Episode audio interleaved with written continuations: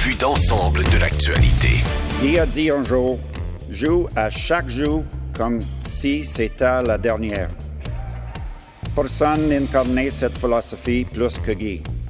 Dans les années 70, tous les jeunes joueurs de hockey du Québec rêvaient d'être un Guy Lafleur.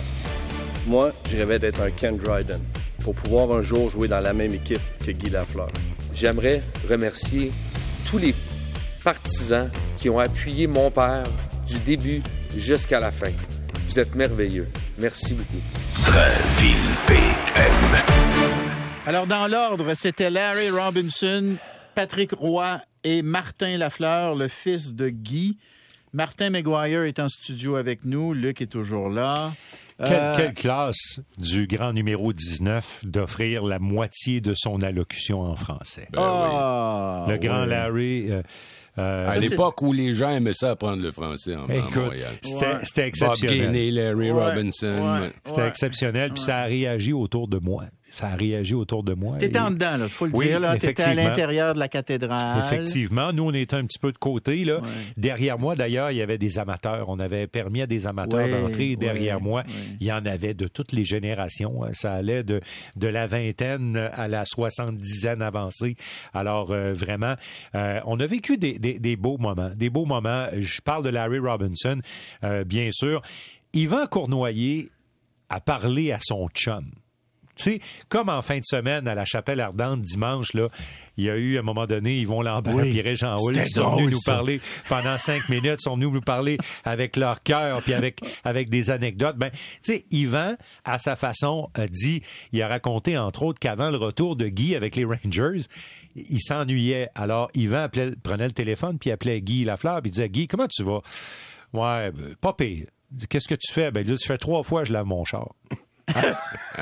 Il voulait jouer au hockey. Il voulait revenir. Ouais, oui. Alors, c'est ça. Puis, euh, puis euh, euh, Yvan, quand on connaît aussi l'homme, Yvan, Yvan a fini en levant le poing puis il a dit, Guy, si tu veux revenir encore, viens t'en donc.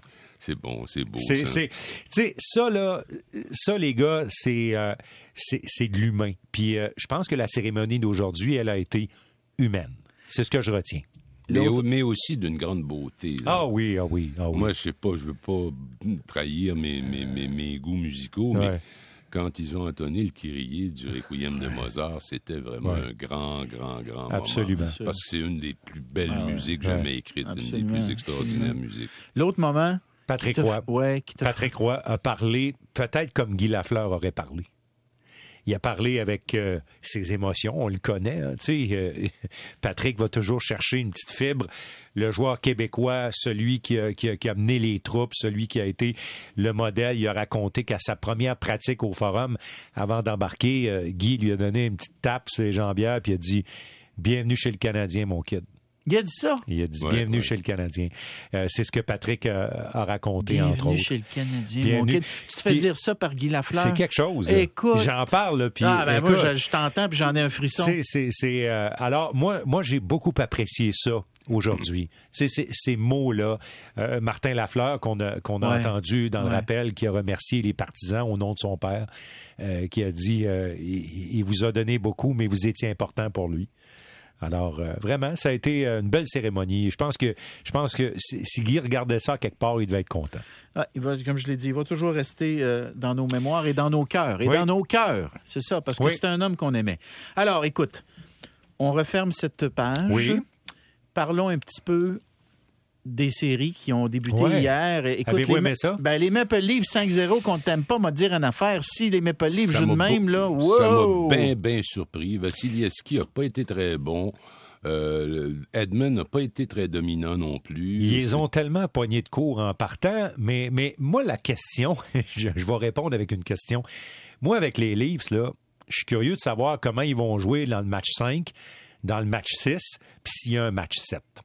Il y a- il y a- moi, je remarque qu'ils ont changé. C'est pas la même équipe qui a affronté le Canadien l'année passée. Mark Giordano, une acquisition exceptionnelle. Oui. C'est un gars qui stabilise la défensive. Mosin est en santé. Ça paraît. Ça stabilise la défensive. Lui, le, le gars que je vais nommer, personne qui le connaît ou à peu près, Maxwell, sont allés chercher un joueur de quatrième ligne. Lui, euh, c'est un gars qui joue avec beaucoup d'intensité, mais beaucoup d'intelligence. Les Leafs, dans leur groupe de soutien, ils n'en avaient pas beaucoup des gars comme ça. Là, hier, ils ont retiré Spezza. Ils ont enlevé un peu de dentelle pour mettre un peu de Maxwell puis une coupe de ces gars-là. Qui est beaucoup plus rapide que Oui. Spezza, parce que le problème de Spezza, c'est qu'il n'y a plus de vitesse. là. Exactement. Alors, les Leafs, c'était différent pour ça. Mais le Lightning va être meilleur. Ben, je ne peux pas imaginer qu'ils qu'ils vont pas rebondir. Ils sont bien meilleurs que ça. Oui, puis c'est là, ça va être intéressant de voir comment les Leafs vont la gérer, celle-là. là. Tu sais, parce qu'oubliez pas, là, la même gang l'année passée est en avant 3-1. J'ai bien aimé Mitch Marner. J'ai trouvé que Mitch Marner était moins en attente de la rondelle pour tirer, voir si ça marchait. il- il travaillait fort, en Le nez dans le trafic. Oui, le nez puis dans le trafic. Mm. il a coupé des contre-attaques du Lightning. Il a provoqué des, des revirements qui ont donné des chances euh, à son équipe. Ça, ça a été intéressant de voir ça. C'est un bon premier flash. Mais vous savez quoi, les gars? Faut durer. Hey, c'est 4-4 de 7 pour la gagner. Ouais, là. ouais, c'est un trophée qui est dur à aller chercher. C'est long. Tu sais jamais ce qui peut arriver. Un mot sur les Oilers. euh, Ouais. je- je- si- je veux Qui dire, ont été Martin- battus par Los Angeles. Je pensais que tu voulais, leur- tu leur voulais me garde- dire qu'il avait été battu par Philippe Dano. Ils ont Ouais. été battus par Philippe Dano, effectivement. Ben oui. Dis-le Quelle donc ce que tu as dit de Philippe Dano. Dis-les Hein? donc ce que tu as dit de Philippe Dano. Qu'est-ce que c'est-à-dire? Qu'est-ce que j'ai À dit? micro fermé. Qu'est-ce que tu as dit de Philippe Dano tout à l'heure? Ils sont-tu épais de l'avoir laissé partir? Ça n'a pas de bon sens, comprends-tu? Pour 500 000 On était année. 2-3 à Montréal à dire ça un an avant qu'ils partent. Ouais. Faites pas les épais, laissez-les pas partir. Alors, c'est lui hier bon. qui, a, qui a permis au- à Los Angeles de, de gagner. Mais c'est aussi Schmidt, le gardien de- des Oilers d'Edmonton. C'est 42 ans. qu'il a. 41, trois Il y a quarts. un but, c'était pas un but. C'est lui qui a fait une connerie, là, tu sais, comme ça Puis, arrive. je, je regardais le langage corporel des gars des Oilers. Là, Ils font pas confiance. Ben, c'est parce qu'écoute, là, tu t'en vas en série, puis de l'autre bord, euh, Jonathan Quick a quand même très bien Ah, il joué. était très bon, hein? Puis euh, lui aussi, c'est un vétéran, mais je pense qu'il est moins Il- usé il, que il- il a Mike Smith. 37 ans, je pense. euh, Quick, Ouais. c'est moins quand même. Oui, il a été blessé, mais tu sais, il est moins pire que Mike Smith. Mike Smith t'étire l'affaire. Tu sais, Ken Harlan, le directeur général, lui, dans le temps, il a gagné à Détroit Mhm. avec un gardien de but qui s'appelait Osgood, qui était pas une vedette. Puis, tu sais, il avait trouvé ça bien génial dans le temps, mais ça fait longtemps, là. Puis, C'est rare de gagner une Coupe Stanley si t'as pas un gardien Ah. super hot. Écoutez, l'année passée, là, on a vécu le match contre le Canadien, le dernier match, le Ouais, 7 juillet. Là. ouais. Qui l'a gagné? C'est Vasilevski. Ah, ben oui. Ça s'est terminé 1 à 0. C'est Vasilevski qui a, qui a fait que cette série-là est arrêtée là. C'est à ça que ça sert, un bon gardien de but. C'est pour ça que je pense qu'ils vont rebondir, là. Moi, te dire une affaire, quand j'ai regardé Perry hier, là, le de visage de Ouais. Perry, je me suis dit, pourquoi est-ce qu'on l'a pas gardé? On avait besoin de, de leadership puis de caractère dans la chambre cette année, puis d'expérience. Et- Surtout avec Weber qui n'était plus là. Et si vous avez le goût Oh. de prendre un bain du hockey des années euh, 90, là, Hmm. regardez le Wild du Minnesota comme les Blues de Saint-Louis. Ça se donne des coups. C'est- ça joue tough, Oh, hein? ça joue dur. Ah oui, c'est cochon. Ça joue dur. Hmm. Les arbitres ont eu beaucoup de travail à faire dans cette série-là. Les Blues ont gagné, puis... euh, L'increvable David Perron des Ouais, cantons de ben l'Est, oui. encore hier, a été euh, phénoménal pour euh, l'équipe des, des Blues de Saint-Louis. Si on n'avait pas été si toton à Montréal, on aurait beaucoup de David, David Perron, puis de Philippe Dano qui Écoute, serait ici, puis de Pierre-Luc Dubois qui moi, serait je le- ici. puis- Je leur pardonne de ne pas avoir pris Perron parce que cette année-là, ils ont pris Pacioretty. Bon, Alors, je leur pardonne. On a toujours un pardon à leur Ben, pour celle-là. Ben là, Pour- tu sais, pour pourquoi. Dubois n'est Mais- pas là? Pourquoi on n'a pas fait ce qu'il fallait Mais pour aller chercher termine. Lafrenière? Je- Pourquoi on a peut-être Je, je termine en disant Oui. que c'est le 10 mai au soir qu'on va savoir si on repêche en premier. Et comme c'est le 10 mai, le 10 mai, ça va nous porter chance.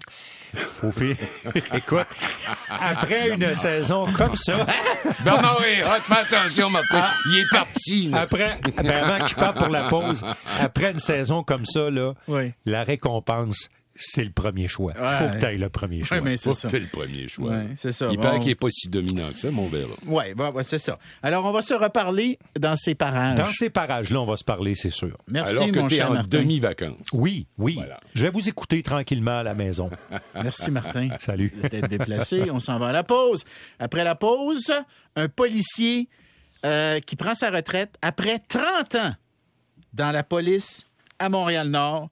Il aurait pu graduer, devenir sergent, devenir lieutenant. Non, non, non. Il dit, moi, là, je suis policier dans Montréal-Nord, puis il va défendre Montréal-Nord. Il dit que c'est la plus belle place pour être un, policier. J'ai bien hâte de lui parler. Pierre Allard, après la pause.